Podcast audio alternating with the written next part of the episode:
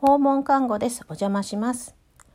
おはようございます。由美彦です。この番組、訪韓ラジオは、訪問看護師由美彦が訪問看護についておしゃべりすることで、少しでも多くの人に訪問看護を知ってもらおうという番組です。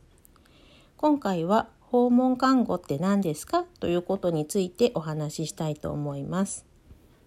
えー、私は、えー、最近 SNS を使って訪問看護師の方の Twitter だとか、えー、サイト、ブログ、動画なんかを見ることがあるんですけれども、どれも訪問する方の、え人に向けてのものが多くって、え利用している人とか、これから利用してみたいなって考えている人とか、そもそも訪問看護って何なのっていう知らない方のための番組ってほとんどないなというふうに感じています。えー、ならばちょっと自分で、えー、皆さんに、え、配信してしまおうというふうに考えまして、まあ自分の勉強のためということもありまして、ちょっと今回訪問看護って何でしょうということをまずはお話ししていきたいと思います。えまずは訪問看護って何っていうところなんですが、え私たち訪問看護師が、え利用する団体、え日本訪問看護財団という団体があります。えそちらの、えホームページがありますので、そこを、え参考にして少しお話ししていきたいと思います。日本訪問看護財団っていうのは、えー、訪問看護の普及活動だとか、えー、看護師や療法士の、えー、研修などを行っている団体です。えそこのサイトには、え一般向けのための、え訪問看護についての動画があったりとか、あと、え文章での説明がありますので、え詳しく知りたいなという方は、日本訪問看護財団というふうに、検索してみてください。そちらに、一般向けの方への説明ということで、訪問看護とはというのが載っていますので、そちらの方、少し読み上げていきたいと思います。訪問看護とは、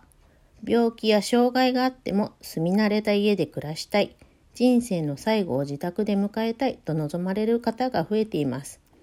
でも、家族だけで介護や医療的ケアができるだろうか、一人暮らしだけど大丈夫？と不安に思うことも多いと思います。そんな時に頼りになるのが訪問看護です。訪問看護の強みは、地域で暮らす赤ちゃんから高齢者まで全ての年代の方に関係職種と協力し合って一人一人に必要な支援が行えるところです。という説明が書いてあります。えー、あとですね、10問ほど、えー、サイトの方によくある質問ということが載っていましたので、そちらの方もかいつまんで説明していきたいと思います。訪問看護とはどんなサービスですか？これ1問目ですね。訪問看護とは、看護師がお宅に訪問して、その方の病気や障害に応じた看護を行うことです。というふうに書いてあります。えー、まずお伺いして、血圧、お熱、えー、脈拍なんていうのを測ったりして、あと胸の音を聞いたり、お腹の音を聞いたり、食事が取れているかな、薬が飲めているかなというところを観察するところから始まります。あとは、えー、主治医の先生から指示があった場合は、必要な医療処置も行っています。訪問看護はどんな看護をしてくれますか、えー、1問目とちょっと重なるんですけれども、えー、健康状態の観察、病気悪化の防止、回復、療養生活の相談とアドバイス、リハビリ、点滴注射などの医療処置、痛みの軽減やお薬の管理、救急時の対応、先生やケアマネージャーさん、薬剤師さんなんかとの連携も取ったりします。3問目、どんな人が訪問看護を受けられますか、えー、子供から高齢者、えー、特に縛りはありません。障害や病状の、えー、程度も特に関係ありません。必要だなと思う方、すべての人が受けられることができるサービスです。4問目、訪問看護は誰に相談したら受けられますか、え受診している病院ですとかクリニック、あと、お近くにもし訪問看護ステーションという看板を見かけたら、そこに訪ねて行ってみてください。あとは、地域包括支援センターっていうのが、えー、お家の近くに多分あると思うんですね。あの、国の方で設けていますので、そちらの方に行ってみたりとか、あとは役所の介護保険とか障害福祉の担当窓口なんかでも相談に乗ってくれます。えー、5問目、訪問看護ではどんな人が来てくれますか？えー、もちろん看護師がまずは伺います。看護師の他にも保健師、助産師、准看護師なんていう資格を持っている人もいます。あと、リハビリの専門職ですね。理学療法士さん、作業療法士さん、言語聴覚士さん、えー、こういう資格についてはまた別の機会に少し詳しく話せたらなと思っていますが、そういう専門職が伺うこともあります。6問目、訪問看護師はどのぐらいの時間、何回来てくれますか？これは、えーと、使う制度によって様々です。えー、介護保険の場合は、ケアマネージャーさんという方と契約をして、ケアプランというものを作ってもらいます。そのケアプランに沿って必要な分訪問していきます。医療保険の場合ですと、通常週3回まで、1回は30分から1時間半ぐらいということで決まりがあります。と病状によっては、えー、先生から指示をいただいて毎日お伺いすることもできます。7問目訪問看護はどこから来てくれますか？もちろん、えー、訪問看護ステーションがまず一つですね。あとは、えー、病院の訪問看護部だとか病院付属の訪問看護ステーションというのもあります。そこから来てくれる場合もあります。あとは、えー、指定訪問看護事業所ということで、えー、指定を受けると24時間体制で提供できるサービスがありますので、そういうとこから来てくれる場合もあります。あとは、看護小多機小規模多機能型、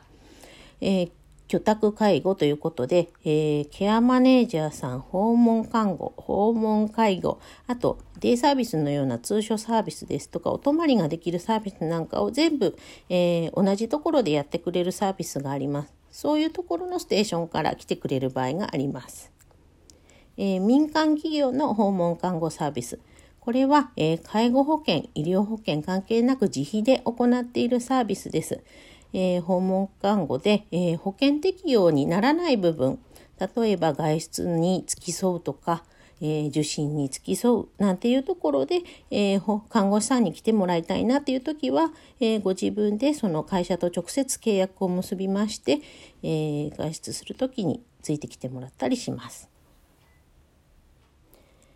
8問目、訪問看護の費用はどのくらいかかりますか？えこれは、え介護保険、医療保険でそれぞれ決まりがあります。これについてもまた詳しく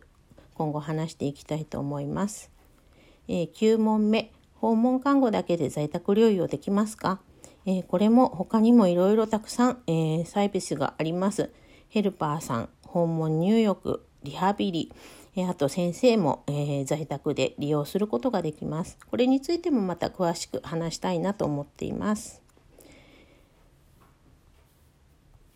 えー、最後10問目訪問看護に関する相談窓口はありますか？ということで、えー、紹介した日本訪問看護財団というところでも、えー、電話の相談を行っているそうです、えどこに連絡したらいいのかなとかこんな相談に乗ってくれるんだろうかとか看護師さんにこんなサービスをしてほしいんだけど可能だろうかということを聞きたいときはえー、訪問看護財団の方にまずはお電話をしてみるのも一つの方法だと思います。あとや、あとは役所なんかでもね、あのー、相談は乗ってくれると思いますので、えー、一度ぜひ必要かなと思ったら相談してみるのもいいかと思います。えー、駆け足でやってきましたが、一応訪問看護ってこんなもんなのかなって、なんとなく想像が、えー、してもらえたらなと思います。えー、今回は訪問看護何？っていうところで少しお話をさせていただきました。えー訪韓ラジオでは、えー、メールや、えー、メッセージ、ツイッターでのつぶやきなど、えー、感想を募集しています。ツイッターアカウント、アットマーク 75yumi の DM か、えー、つぶやいていただく場合は、ハッシュタグ、訪韓ラジオでつぶやいていただけると、えー、こちらで読ませていただきたいと思います。質問なども、えー、配信を使って答えていけたらいいなと思っています。えー、では長くなりましたが、えー、今回はこの辺で皆さんのお耳からおいとましたいと思います。お邪魔しました。